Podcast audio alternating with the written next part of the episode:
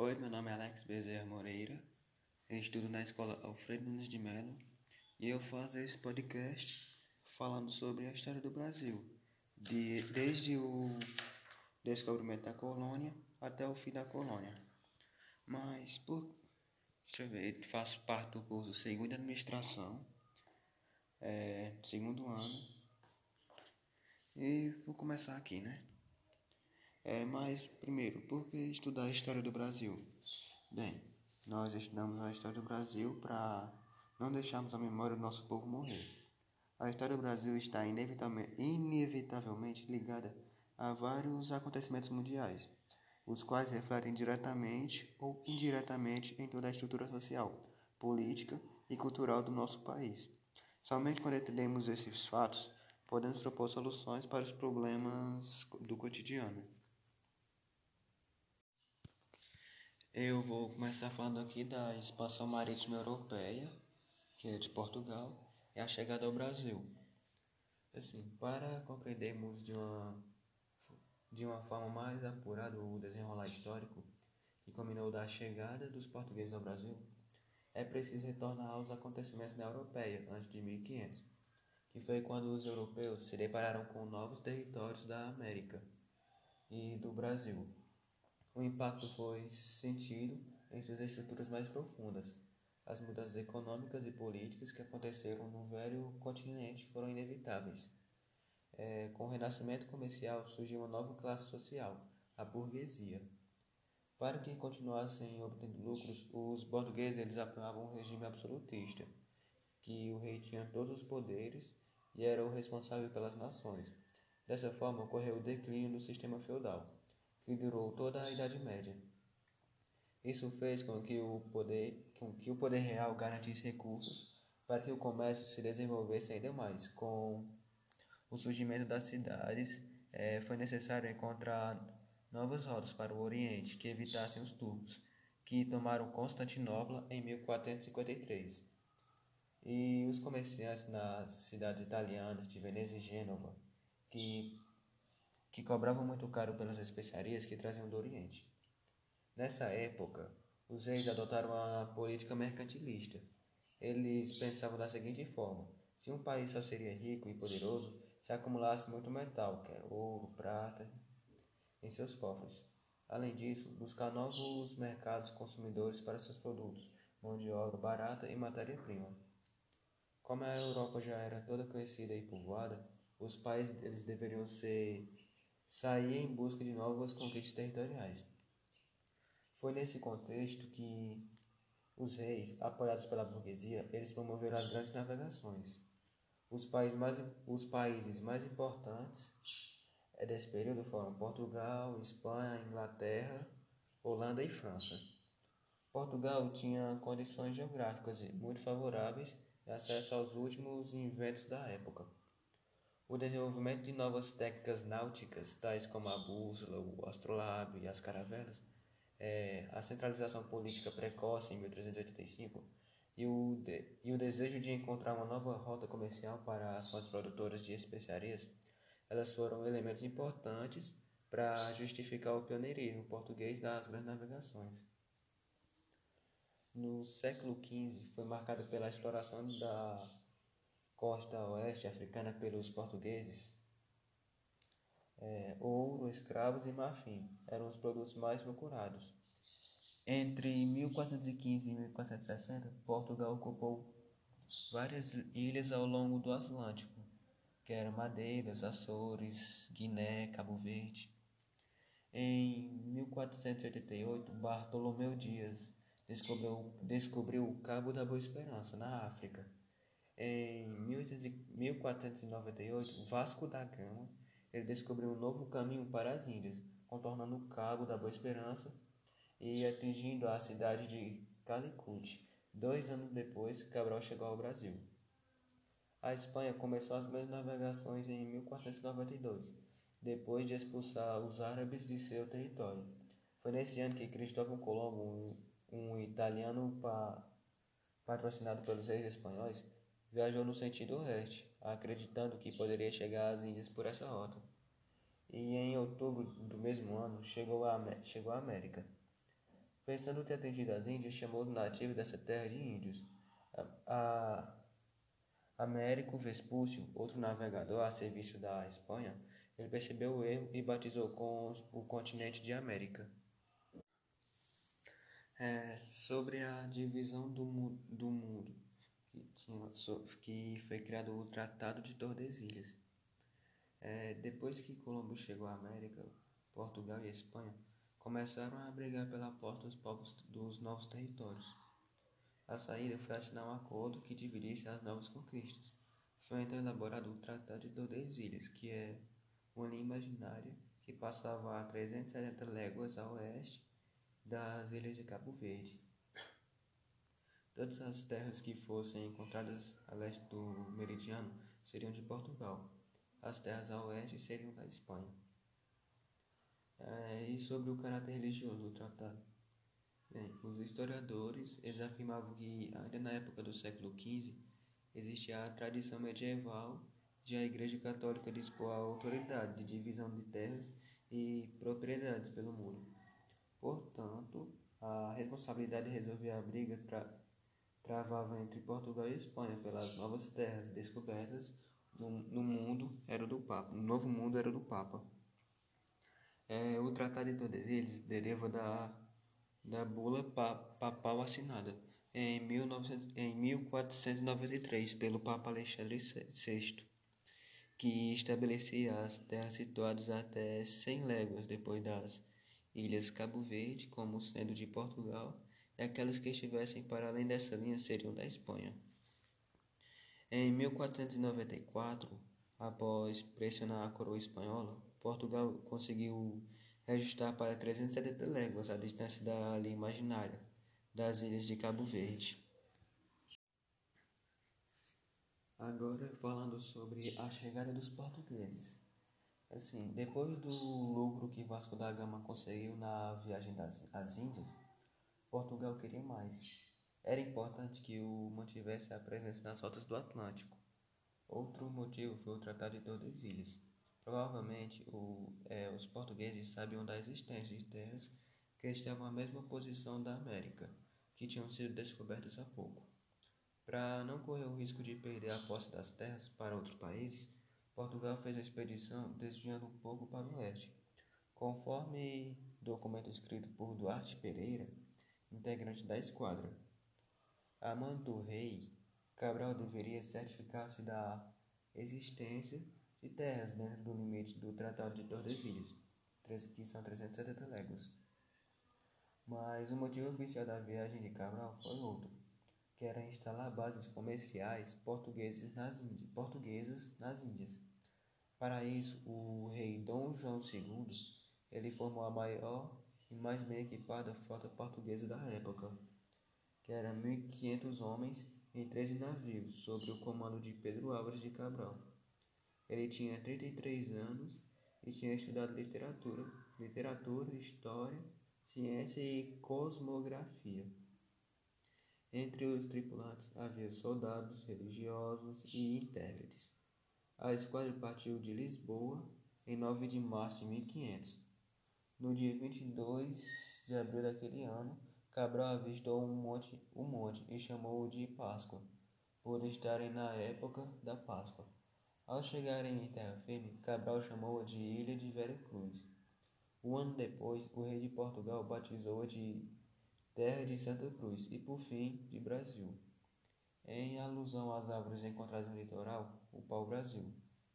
No dia 25 de abril, Cabral desembarcou acompanhado de seus capitães. Um dia depois, no Recife, ele foi batizado de coroa vermelha. Foi realizada então a primeira missa no Brasil, que foi celebrada pelo franciscano Henrique Soares de Coimbra. É a carta que foi escrita por Pero Vaz de Caminha que era um escrivão da Esquadra de Cabral, é reconhecida como o primeiro documento brasileiro. Nessa carta, Pero Vaz ele descreve o momento em que Cabral avistou Monte Pascoal, a terra de Vera Cruz, e o primeiro contato entre os portugueses e nativos tupiniquins. É, de 1500 a 1530, o Brasil viveu a, a fase pré-colonial. que os portugueses não se preocupavam em colonizar de imediato a nova terra. É, os, os historiadores eles apontam algumas causas para isso, que as rotas da Ásia e da África eram mais lucrativas para os portugueses, é, des o descobrimento de que o Brasil havia metais preciosos e como os indígenas desconheciam, desconheciam o comércio. Eles não produziam nada que interessasse aos portugueses. É, a produção dos nativos era só para a subsistência mesmo, ou seja, só para o consumo das tribos. Os países europeus eles mantinham uma política mercantilista. Eles deveriam acumular ouro e prata, aumentar as exportações, conseguir mercados consumidores e arrumar mão de obra barata. É, para lucrar com o Brasil, Portugal ele deveria primeiro investir na produção para depois vendê-la. Mas produzir o que? Numa terra de nativos que não conheciam o comércio. É, naquela época era mais lucrativo investir nas especiarias das Índias. Por isso Portugal deixou o Brasil quase esquecido. Contudo, essa situação começou a mudar quando o comércio com o Oriente passou a sofrer concorrência de outros países e pelos altos custos militares que requeria esse comércio. Além disso, o risco de Portugal perder o Brasil para países que não reconheciam o Tratado de Tordesilhas, como França, Inglaterra e Holanda. A solução encontrada foi iniciar a colonização do Brasil, fato que ocorreu em 1532, com a vinda da missão de Martim Afonso de Souza e a fundação da Vila de São Vicente. Já encerrei é, o período pré-colonial, agora vamos iniciar o período colonial, que vai de 1530 a 1822. Bem, o período colonial do Brasil ele abrange praticamente três séculos de história. Nele, Portugal começou a exploração econômica da colônia, deixando de lado o extrativismo do pau-brasil e iniciando o cultivo de cana-de-açúcar e, posteriormente, o ciclo da mineração. Também nesse período, a coroa portuguesa estabeleceu o governo geral, pois o sistema de capitanias hereditárias havia entrado em declínio. O fim da, é, da era colonial é marcado por revoltas que, devido ao surgimento de uma classe média liberal, lutavam pela independência do país. É, sobre as primeiras expedições. É, as primeiras expedições em território brasileiro é, não eram de ocupação. Elas tinham três motivos básicos, que eram defender o território de piratas franceses, reconhecimento geográfico da nova terra, que consistia em identificar ilhas, baías, cabos, montes, entre outras formações geográficas no litoral e no interior, e também a exploração do pau-brasil. A exploração do pau-brasil, vou falar aqui dela, que a madeira dele era muito valorizada na Europa. Ela servia para a fabricação de tinturas e móveis. Essa foi a única atividade econômica desenvolvida no Brasil até 1530 e mesmo assim não apresentava os lucros que os comerciantes tinham com as especiarias. Entre 1501 e 1503 por aí, a coroa portuguesa ela arrendava as particulares arrendava a particulares o direito de explorar a madeira. O mais famoso arrendatário foi Fernão de Noronha. A partir de 1513, a exploração passou a ser livre Qualquer cidadão português poderia extrair o pau-brasil, desde que pagasse a coroa o imposto de um quinto da madeira explorada. Mesmo sendo feito por todo o período pré-colonial, a extração não provocou a ocupação da terra. Os europeus eles contratavam os índios para retirar o pau-brasil, enchiam os porões dos navios e iam embora. É, pelo trabalho, davam aos nativos quinquilharias sem nenhum valor comercial espelhinhos, pés, facas e canivetes.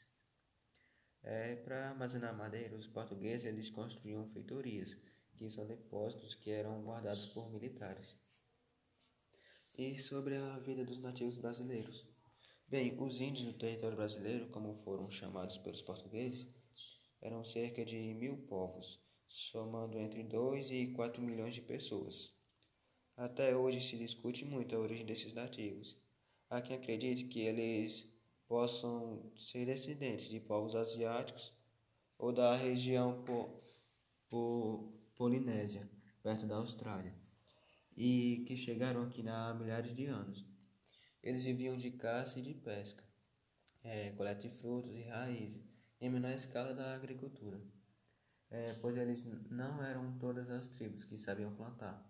Os poucos produtos produzidos eram aipim, que é a mandioca, cará, pimenta e abacaxi. É, como não conheciam o comércio, eles praticavam o escambo, que é a troca de mercadorias. Em algumas tribos era permitido a poligamia, que é o casamento de um homem com várias mulheres, ou a poliandria, que é o casamento de uma mulher com vários homens. As aldeias eram independentes. Quando várias aldeias tinham o mesmo parentesco, elas se juntavam para formar as tribos. Os índios, eles moravam em casas de palhoça, que eram chamados de ocas.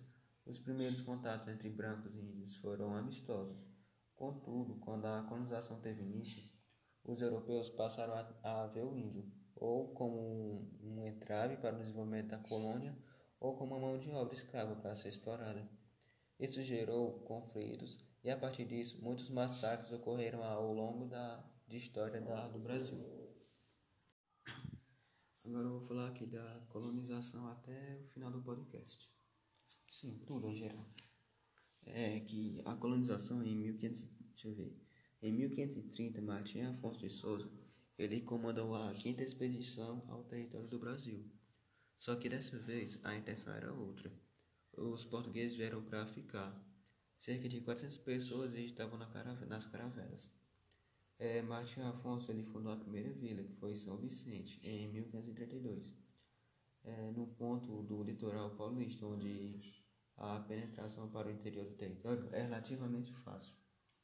É, Para viabilizar economicamente o pequeno núcleo colonial, foi escolhida a cultura da cana-de-açúcar, que é um produto que já se adaptava bem ao solo e, aos, e ao clima brasileiro, que, e que já era conhecido na Europa, sendo fácil vendê-lo e ainda aumentaria o mercado consumidor. O primeiro engenho de açúcar foi um engenho de São Jorge de, dos Erasmos. Mas por que, que o Portugal decidiu colonizar o Brasil? Por alguns motivos que é o medo de que o Brasil fosse ocupado por outros povos, o declínio do comércio de especiarias, que não dava mais tanto lucro, e a descoberta de jazidas de ouro e prata na América Espanhola. É, Portugal acreditava que aqui também poderia existir riquezas, existir riquezas naturais. Por isso, os portugueses não poderiam correr o risco de, de o Brasil cair em mãos estrangeiras é, Portugal associou-se aos holandeses para transportar e distribuir o produto na Europa. Como eles iriam obter muito lucro, consideram, empréstimo, consideram empréstimos à coroa portugueses, que pôde então iniciar a colonização.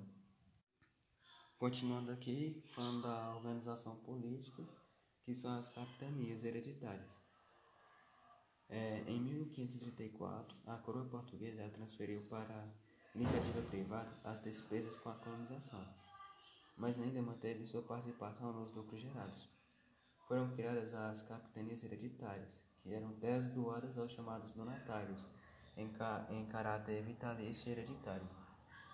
Os donatários eram, em geral, pessoas da confiança do rei e faziam parte da pequena nobreza.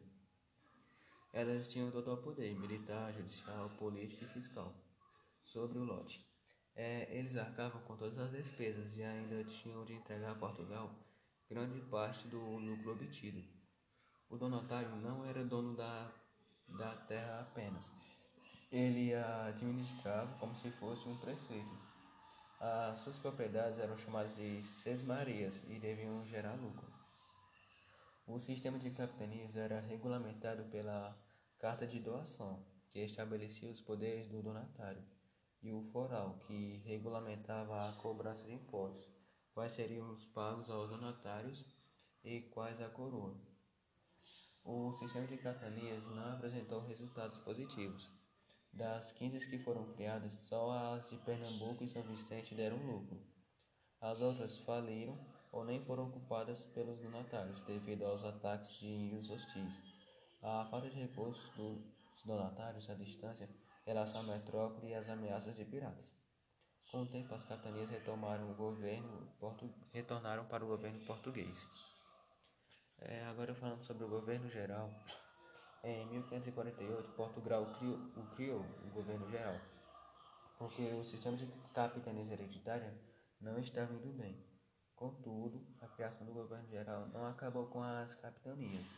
É, algumas fontes históricas mencionam que a hereditariedade das capitanias, que é o direito e legitimidade familiar da posse de terras, ela entrou em declínio em, 1500, em 1759, com o Marquês de, Pom, de, Pomba, de Pombal.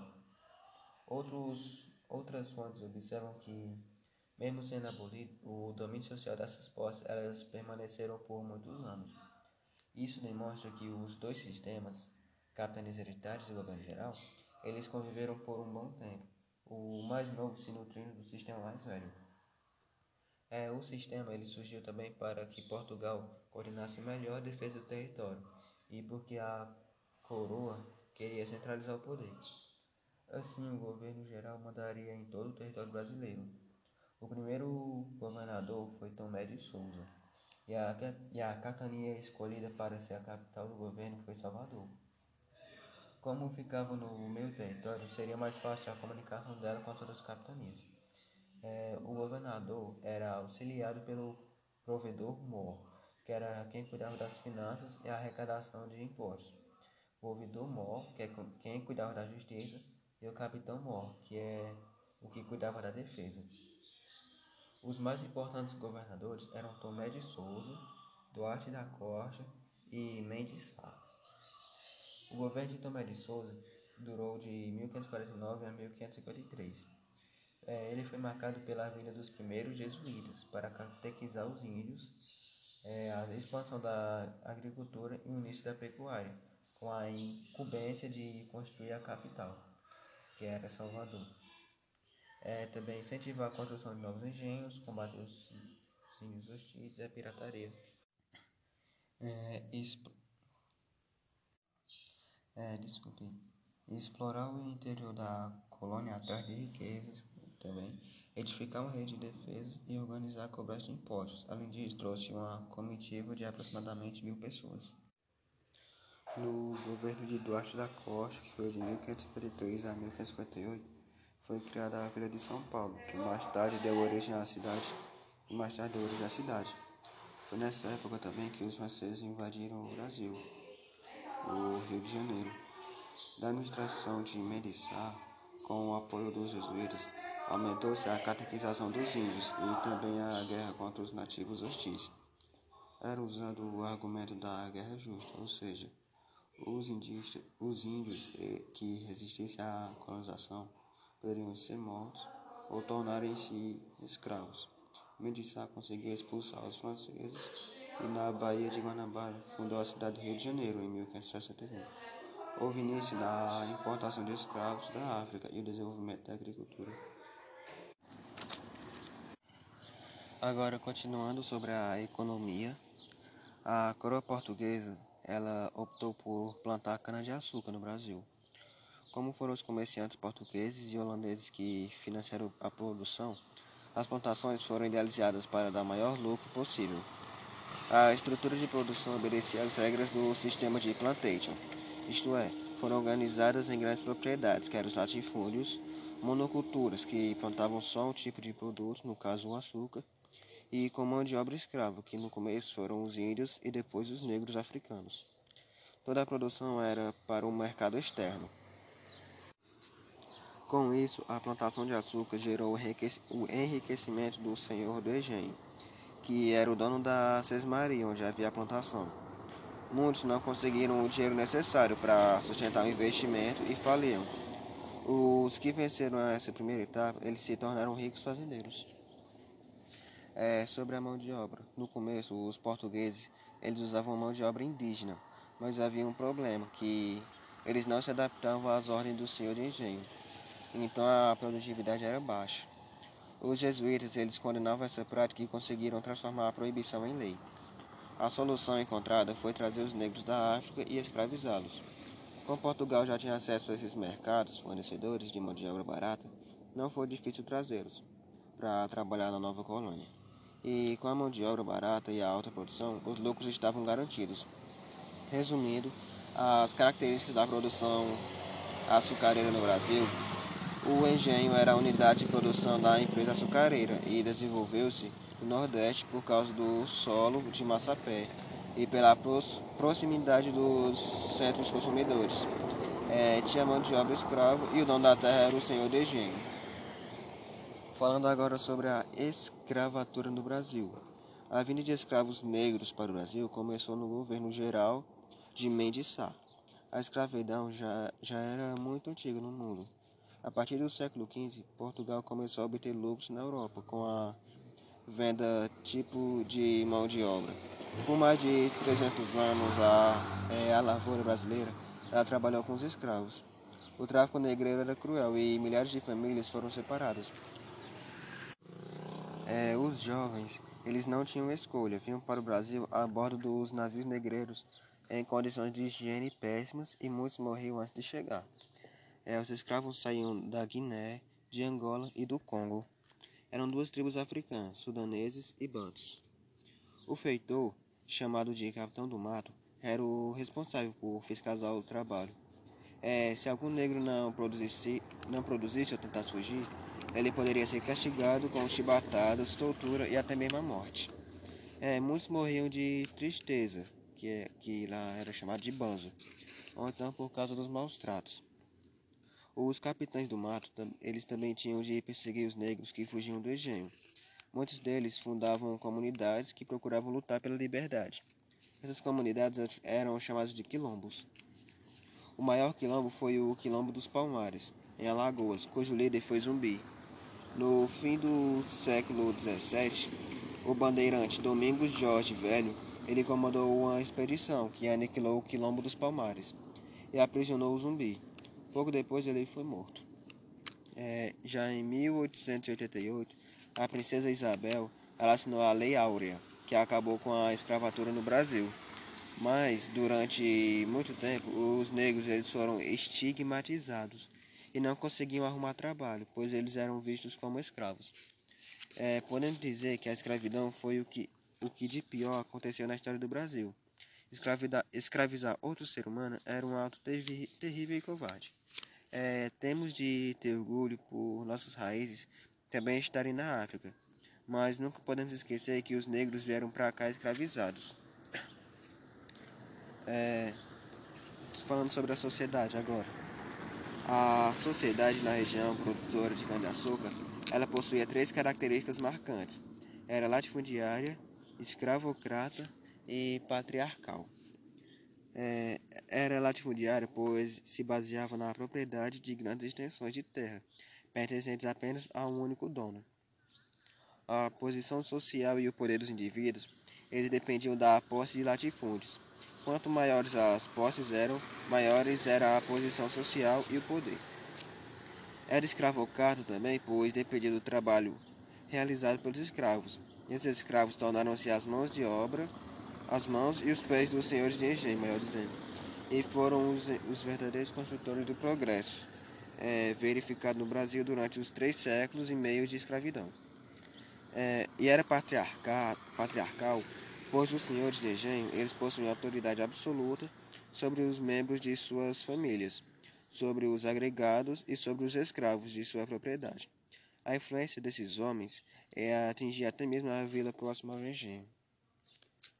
Bem, agora falando sobre as invasões estrangeiras no Brasil, que durante o período colonial, o Brasil ele sofreu vários ataques estrangeiros e de vários tipos desde atos isolados, como os dos piratas que saqueavam algumas cidades litorâneas e iam embora, até invasões que duraram alguns anos. É, nessas, nessas ações maiores, a intenção era derrotar Portugal e conquistar definitivamente grandes extensões de terra. As, maiorias, as maiores invasões elas foram francesas e holandesas. Os franceses, é, cinco anos depois, o governador Mendes Sá, ele atacou-os e destruiu as fortificações que tinham erguido. Os franceses que sobraram e procuraram abrigo nas tribos indígenas da região foram mortos pelo sobrinho do governador, Estácio de Sá, que o qual morreu durante os combates em 1567. Como não podiam mais ficar no Rio de Janeiro, ele, os franceses eles tentaram se fixar no Nordeste. Porém, os portugueses iniciaram o povoamento dessa região para expulsá-los. Por isso, os franceses construíram fortes e acabaram dando origem a várias cidades, como Natal e João Pessoa. O maior ataque, o maior ataque francês no Nordeste aconteceu no Maranhão. A invasão durou três anos, de 1612 a 1615. Eles fundaram um forte chamado São Luís, que deu origem à capital do estado. Daniel de Latouche, é, ele fundou a França Esquinocial, que a reação portuguesa foi rápida. Em 1613, Jerônimo de Albuquerque ele, aturou, ele atacou os inimigos e os expulsou dois anos depois. E sobre os, sobre os ingleses, entre 1530 e 1580, a presença deles na costa brasileira era constante. Eles sempre trocavam mercadorias com os portugueses e com os índios. Quando a Espanha entrou na guerra com a Inglaterra e Portugal, ficou sob o domínio espanhol, que os ingleses passaram a ser violentos e atacaram várias cidades brasileiras, como por exemplo Recife, Santos e Salvador. É, os holandeses é, a Holanda foi a principal financiadora das construções dos engenhos no Brasil. Em troca, ela conquistou o rico monopólio da distribuição e do refino, e do, refino do açúcar brasileiro. É, contudo, a Espanha era sua inimiga e, com a União Ibérica, é, Filipe II cancelou o privilégio. Essa ação motivou a reação holandesa. É, as invasões holandesas elas foram mais importantes porque duraram mais e que duraram mais e trouxeram muitas consequências para a cultura e economia do Brasil. É, por mais de 20 anos eles ocuparam o Nordeste. Quando foi em 1624 invadiram a Bahia em 1630 Pernambuco. Mas porque, mas porque a pequena Holanda invadiu o Brasil? É, em 1581 os holandeses libertaram, se libertaram do domínio espanhol a Holanda passou a ser uma terra livre. Enquanto isso, em Portugal, o rei Dom Henrique morreu. O povo português ele ficou revoltado porque nada puderam fazer para evitar que Filipe II da Espanha assumisse o trono, o trono em Portugal. É, é contado que pouco antes da morte do cardeal Dom Henrique, o povo, o povo cantava nas ruas a, uma quadrinha que dizia Viva o rei Dom Henrique, no inferno muitos anos, por deixar em testamento Portugal aos castelhanos. É, como ele não tinha herdeiros, o cargo ficou vago. O rei Felipe II da Espanha, aproveitando a confusão, invadiu Portugal e declarou-se rei. O domínio espanhol durou 60 anos, de 1580 a 1640, quando os portugueses, por meio de uma revolução, voltaram a ser independentes. Assim, ele tornou-se também o rei de Portugal e de todas as suas colônias. É, nessa época, a Espanha desenvolveu uma política militarista e impôs bloqueios comerciais à Inglaterra, França e Holanda. Os holandeses eles reagiram invadindo as colônias portuguesas, que agora pertenciam à Espanha. É, no Brasil, escolheram o Nordeste por causa da produção de açúcar, para poder administrar os lucros com as terras invadidas. invadidas. Os holandeses eles criaram a Companhia das Índias Ocidentais. Por isso, dizer que a invasão do Brasil foi estudada e servia aos interesses dos comerciantes da Holanda. É, a primeira invasão da holandesa foi em 1624 na Bahia e durou apenas só um ano. Em 1625, as forças luso-espanholas elas conseguiram expulsar os invasores. Os portugueses eles conseguiram evitar que os holandeses que os holandeses chegassem até as fazendas que plantavam açúcar. Na, quando foi na segunda invasão holandesa, é, aconteceu em Pernambuco e durou mais de 20 anos, de 1630 a 1564. É, repetindo, foi de 1630 a 1654. É, dessa vez, a, re, a região escolhida era menos fortificada e tinha grande produção de açúcar. Nos primeiros cinco anos aconteceram violentas batalhas, mas em 1636 os holandeses eles conseguiram assegurar sua posição. Eles conseguiram o domínio de quatro importantes capitanias, que foi Rio Grande do Norte, Itamaracá, Pernambuco e Paraíba. É, para ganhar o apoio da população, os holandeses eles deixaram claro que não queriam interferir na vida das pessoas, nem na produção de açúcar. Eles só queriam controlar o comércio e os lucros. Por isso prometeram liberdade religiosa, manutenção do direito à propriedade e equiparação, e equiparação com os holandeses perante a lei. Assim, ganhará a confiança dos senhores de engenho, que ainda recebiam dinheiro para recuperar suas terras arrasadas pela guerra. Para os fazendeiros, era só uma troca de metrópole. Antes era Portugal, agora Holanda. Foi exatamente nessa época que a resistência armada diminuiu muito, e o governador Maurício de Nassau iniciou um período de grande desenvolvimento na nova colônia. Ele promoveu a vinda de artistas para retratar as belezas do Nordeste. Atribuiu, abriu bancos e casas comerciais, construiu jardins, palácios e teatros. Mas os holandeses eles não conseguiram os lucros que esperavam. Nassau gastou demais e não arrecadou tanto. A Companhia das Índias o substituiu e começou a enfrentar a resistência da população, que decidiu expulsá-los novamente. Quando foi em 1640, teve início a Insurreição de Pernambucana, que foi um conjunto de batalhas travadas entre holandeses e luso-brasileiros para expulsar os invasores. Em 1654, os portugueses eles venceram a Batalha de Guararapes. É, terminou a invasão e aí terminar a invasão da Holanda no Brasil. A principal consequência da presença dos holandeses foi o declínio da lavoura açucareira, como já conheciam a produção de cana-de-açúcar, o transporte, o refino e a distribuição.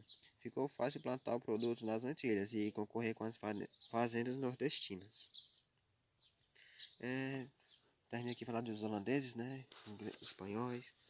Agora eu vou falar da catequese e os jesuítas. É, a catequização dos índios não só permitiu seu contato com o mundo europeu, mas também facilitou sua escravização. Os primeiros padres católicos vieram para o Brasil durante o gover governo de Tomé de Souza.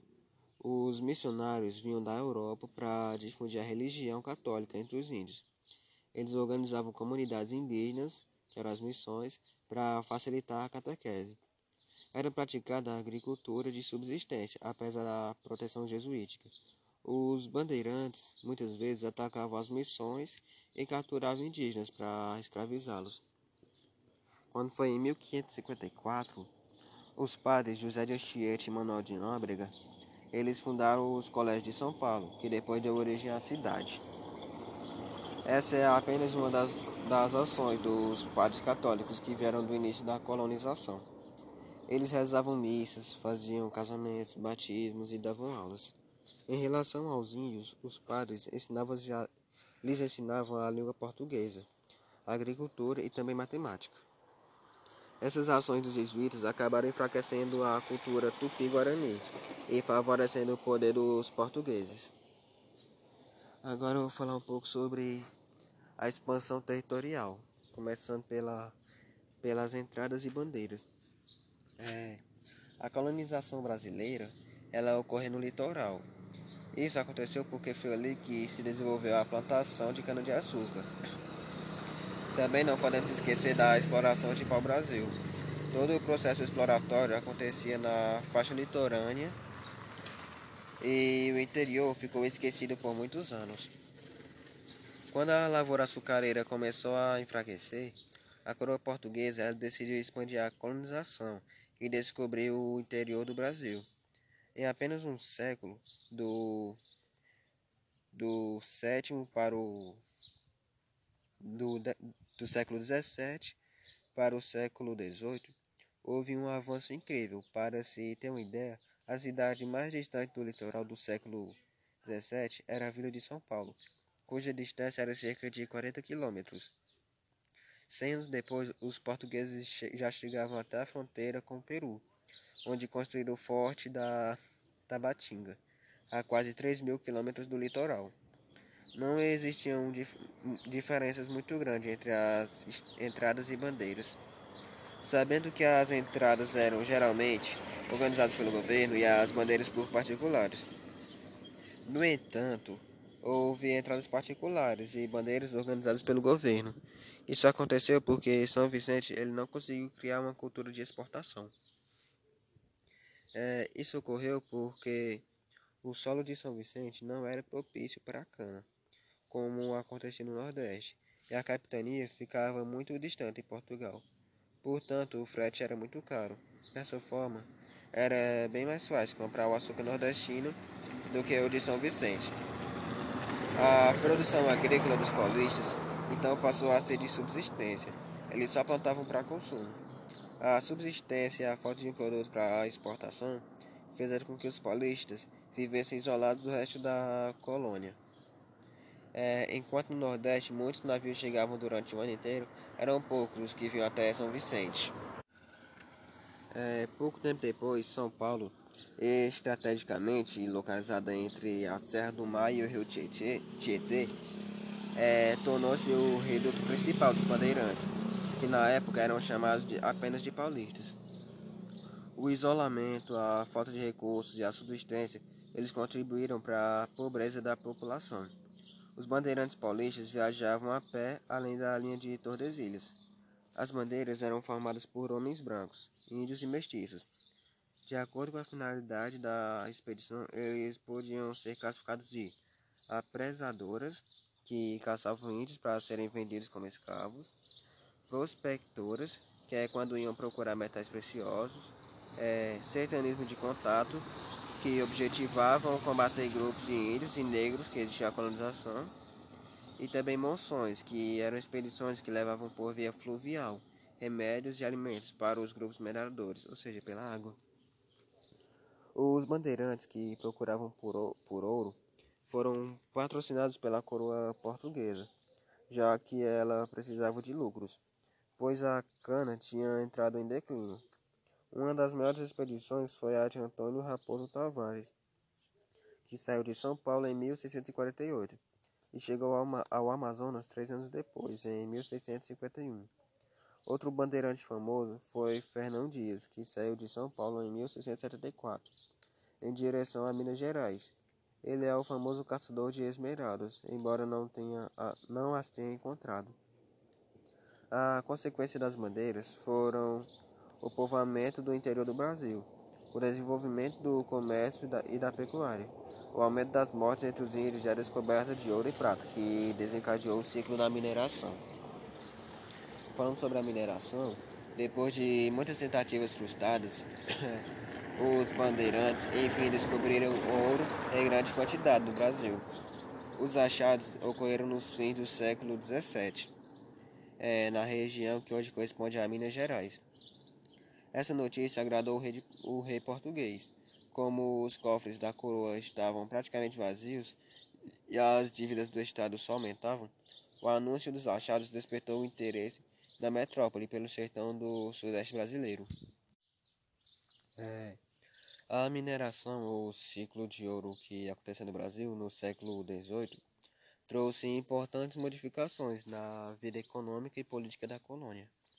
Ao contrário do que ocorria na América Espanhola, é onde para achar ouro e prata eram necessárias grandes obras por causa das formações geológicas. No Brasil encontrava-se ouro de aluvião. O minério ele poderia ser ele poderia ser achado na areia e barrancos dos rios. Por, por causa disso, as técnicas empregadas eram simples, como alguns pratos de estanho, poucas ferramentas e algumas peneiras, por exemplo. É, com essa facilidade, o ciclo do ouro ele não produzia uma aristocracia rural, como aconteceu no cultivo de cana-de-açúcar. Pois qualquer pessoa, rica ou pobre, poderia procurar ouro e prata. Assim, a primeira grande modificação foi na sociedade. É, houve uma distribuição de riqueza e o mercado consumidor ele pôde expandir-se mais rapidamente, gerando um crescimento econômico maior. É, foi em Minas Gerais que a mineração se desenvolveu. Por ser uma zona de colonização recente, muitos povoados e vilas eles formaram ao longo das rotas do ouro. É, com isso, o litoral ele também se desenvolveu, já que, já que a produção deveria ser escoada para os portos. A capital, que ficava em Salvador, ela foi transferida para o Rio de Janeiro, cidade mais próxima das zonas produtoras de ouro e prata. É, para controlar a atividade, a coroa portuguesa ela criou as intendências de Minas, eram, que eram órgãos que se policiavam as regiões mineradoras administravam as propensões e principalmente cobravam os impostos. É, todos aqueles que descobriram ouro deveriam pagar um quinto, ou seja, 20% de toda a produção, teria de ser entregue aos portugueses. Mas como era muito difícil estabelecer a cobrança do imposto sobre o ouro em pó, Portugal criou em 1725 as casas de fundição. A esses estabelecimentos, o minerador entregava o ouro em pó, que era fundido, transformado em barra e já tinha descontados os 20% de representação ao imposto. É, o restante era devolvido ao dono. É, quando foi em 1735, Portugal inventou mais um imposto, a capitação. Os mineradores eles deveriam pagar 17 gramas de ouro por ano para cada escravo empregado no trabalho. Em 1750, Portugal determinou que a arrecadação mínima deveria ser de 100 arrobas de ouro por ano. Caso isso não acontecesse, decretava-se a derrama, que é a cobrança feita de uma só vez, do que faltasse para completar as 100 arrobas. À medida que as jazidas foram se esgotando, a violência das intendências aumentou. Isso gerou conflitos com a população e foi uma das causas da Inconfidência Mineira de 1789. É, as unidades produtoras, sobre as unidades produtoras, a atividade mineradora no Brasil era dividida em duas formas de extração, a lavra e a faiscação. As lavras elas eram propriedades grandes, exigindo o trabalho de mais de 100 escravos. As faiscações eram as pequenas propriedades, nas quais poucas pessoas trabalhavam, às vezes apenas um minerador. É, na zona mineradora, o número de faiscações era muito maior do que o de lavras. É. é, agora falando das consequências da mineração. É, que era um aumento da população, que em, 1600, que em, 1600 o Brasil tinha 100 mil habitantes, quando foi em 1800, no final do ciclo do ouro, a população já era de 3,3 milhões. É, muitos europeus vieram para cá atrás de riqueza. Outra consequência era o crescimento do mercado interno. É, como não havia grande diferença na distribuição da riqueza, todo mundo podia comprar mais e o mercado desenvolveu-se. As regiões produtoras de ouro eram comum encontrar mascates, vendedores e comerciantes que negociavam produtos portugueses ou de outras partes do Brasil. É, outra consequência era a integração e a expansão do território, que as várias regiões do país começaram a se integrar por meio do comércio, e as bandeiras que procuravam ouro aumentavam a presença do homem branco em territórios mais distantes. E, e outra consequência que é a última que eu vou citar, era o aparecimento de uma camada média na população. Assim, como houve muita integração nas zonas mineradoras, surgiram médicos, advogados, tropeiros, mercadores, que mais tarde deram origem à classe média brasileira. Falando agora das revoltas no Brasil colônia. É, a população colonial, que há mais de dois séculos convivia com os hábitos de Portugal, começou a se revoltar eram inaceitáveis as regras impostas pela metrópole. Por isso, aconteceram algumas revoltas. Elas são conhecidas como revoltas nativistas. As rebeliões não propunham a independência, mas a mudança nas regras. As revoltas que queriam libertar o Brasil de Portugal aconteceram um pouco depois. As principais revoltas nativistas foram a revolta de Beckman, que aconteceu no Maranhão em 1684 que Portugal criou a Companhia de Comércio, que administrava os preços e a distribuição de alimentos, diminuía o lucro dos colonos e aumentava o descontentamento com a metrópole. Além disso, havia a proibição da escravidão dos indígenas, imposta pelos jesuítas, que contavam com o apoio da Companhia, responsável pela vinda e comercialização dos escravos negros. Com a escassez e os preços altos, a vida dos colonos tornou-se impossível. Os irmãos Beckman, eles comandavam a revolta, Portugal sufocou o movimento, mas apenas a companhia foi fechada. E teve a Guerra do, dos Emboadas, Emboabas, que foi de 1708 a 1709, que foi o conflito entre os paulistas, que queriam o direito de explorar as minas de ouro, pois descobriram um lugar, e Emboabas, que são forasteiros, que são os portugueses imigrantes. É, os emboabas, eles, eles eram liderados pelo português Manuel Nunes Viana. Já os paulistas, eles eram comandados pelo bandeirante Borba Gato. O conflito mais importante e sangrento ocorreu em, mil, ocorreu em novembro de 1708, é, no distrito de Ouro Preto. Os emboabas, eles dominaram a região das Minas e os paulistas se refugiaram na área do Rio de, das Mortes. Os paulistas, eles foram derrotados e a coroa portuguesa criou a capitania de São Paulo e Minas de Ouro. Em 1720, a capitania de Minas ela foi separada de São Paulo, formando duas capitanias diferentes, a de São Paulo e a de Minas Gerais. A coroa portuguesa, após acabar com o conflito e pacificar a região, assumiu a exploração de ouro na região das Minas Gerais. E aí teve a Guerra dos Mascates também, que foi de 1710 a 1714. É, foi um conflito entre senhores de engenho de Olinda, que é a sede do poder público, e comerciantes de Recife, que eram chamados de mascates e eram em sua maioria portugueses. Antes da chegada dos estrangeiros, Recife era subordinada aos poderes administrativos e políticos de Olinda.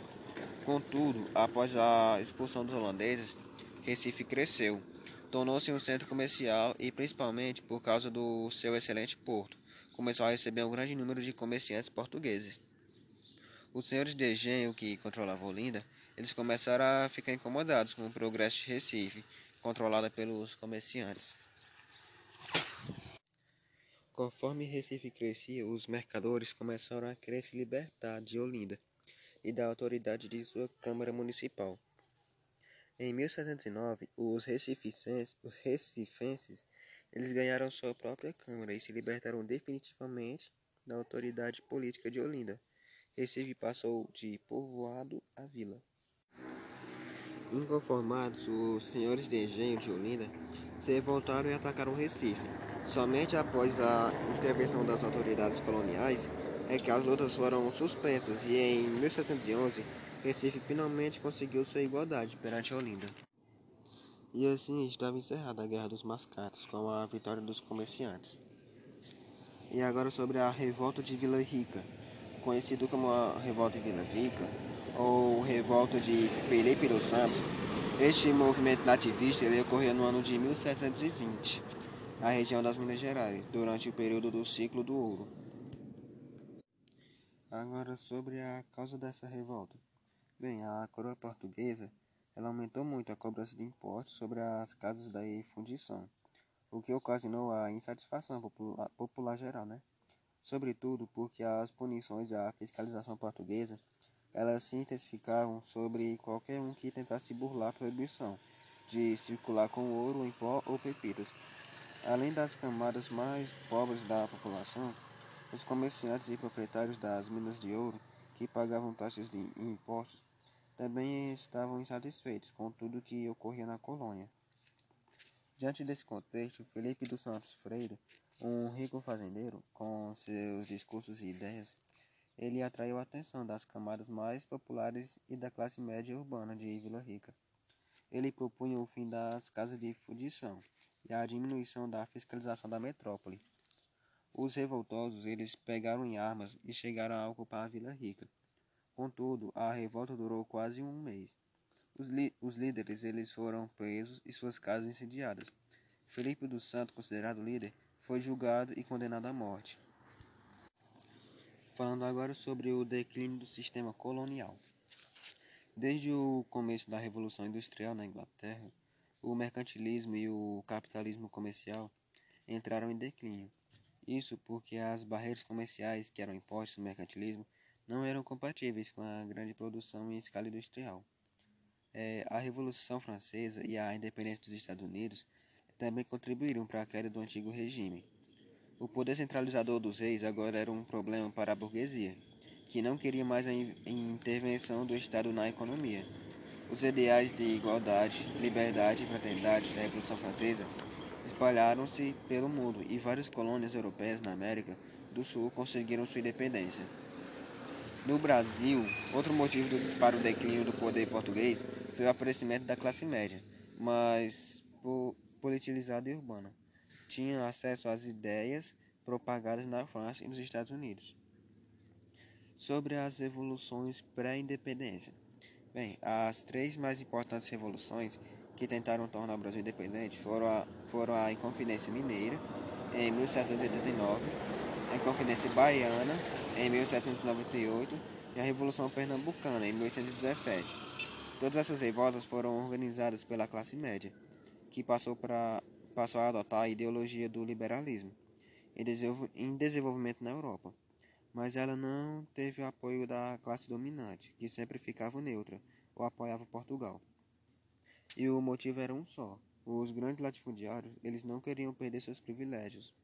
É, a classe dominante, ela aceitava alguns dos princípios do liberalismo, como o fim do monopólio comercial e a independência das colônias, mas era contra os outros, tais como o fim da escravidão e o fim do monopólio da posse de terra. A Inconfidência Mineira, ela aconteceu em 1789, como eu já disse, em Vila Rica, Minas Gerais. É, o ciclo do ouro já estava terminando, as jazidas estavam quase vazias e a população cada vez mais pobre. Portugal insistia na cobrança de altos impostos e fazia a derrama. A cobrança forçada e de uma só vez de todos os impostos atrasados. Um grupo de classe média, comandado por Tiradentes, tentou a libertação. Os principais líderes, os inconfidentes, eram o advogado e minerador Inácio José de Alvarenga, o advogado e poeta Cláudio Manuel da Costa o poeta Tomás Antônio Gonzaga, dentre outros. Havia também o dentista prático Joaquim José da Silva Xavier, o Tiradentes, que não fazia parte da elite, mas ficou conhecido como líder do movimento que tentou a libertação. Porém, com um detalhe: o principal objetivo era conseguir a libertação de Minas e do Rio de Janeiro. Queriam também criar uma, universidade em Vila Rica e fundar uma república nos moldes americanos. Mas a maioria dos inconfidentes era a favor da escravatura e não tinha planos para tirar a população da pobreza. Apesar disso, foi muito importante, pois, o, pois foi a primeira manifestação com ideias de independência. Um dos integrantes, Joaquim Silvério dos Reis, denunciou o plano e os revoltosos foram presos. Joaquim José da Silva Xavier, o Tiradentes, ele foi enforcado e esquartejado sobre a Inconfidência Baiana, também chamada de Conjuração Baiana. Ela aconteceu em Salvador em 1798. As rígidas leis portuguesas e a pobreza do povo foram, de novo, as causas da revolta. Os líderes foram pedreiros, sapateiros e alfaiates. A Conjuração Baiana também ficou conhecida como a Revolta dos Alfaiates, e assim como a Inconfidência Mineira, recebeu o apoio popular. Os baianos queriam libertar o Brasil, abolir a escravidão e combater a pobreza. Portugal reagiu com rigor, prendendo, esforçando os, prendendo e enforcando os líderes. Seus principais líderes, João de Deus Nascimento, Luiz Gonzaga das Virgens e Veiga, Lucas Dantas do Amorim, Torres de Manuel Faustino dos Santos Lira, foram, foram condenados e executados em 9 de novembro de 1799 é, sobre a Revolução Pernambucana de 1817 e última. É, a revolução, ela foi um movimento social, a revolta, né, de caráter emancipacionista, ocorrido em Pernambuco no ano de 1817, como eu já disse umas quatro vezes já. É, o objetivo era conquistar a independência do Brasil, implantando um regime republicano e elaborar uma constituição é, os revoltosos chegaram a assumir o governo provisório e, para conseguir o apoio popular, diminuíram os impostos, libertaram os presos políticos e aumentaram o salário de militares. Contudo, preocupado que as revoltas pudessem chegar a outras províncias, Dom João VI ordenou que as tropas oficiais cercassem o Recife. E após dias de embates, os revoltosos são derrotados, seus líderes aprisionados e condenados à morte. Mas quais são as causas dessa revolta também? É, era a insatisfação popular com a chegada e funcionamento da corte portuguesa no Brasil, desde o ano de 1818, e a ocupação majoritária de portugueses em cargos. Outra era a insatisfação com impostos e tributos, também influência dos ideais iluministas, que é liberdade, igualdade fraternidade, principalmente os que criticavam dura, duramente as estruturas políticas da monarquia absolutista. Também a crise econômica por causa da queda da exportação de açúcar na região, afetando as camadas mais pobres da região. E por fim, a fome e miséria, agravada pela seca que atingiu a região de 1816.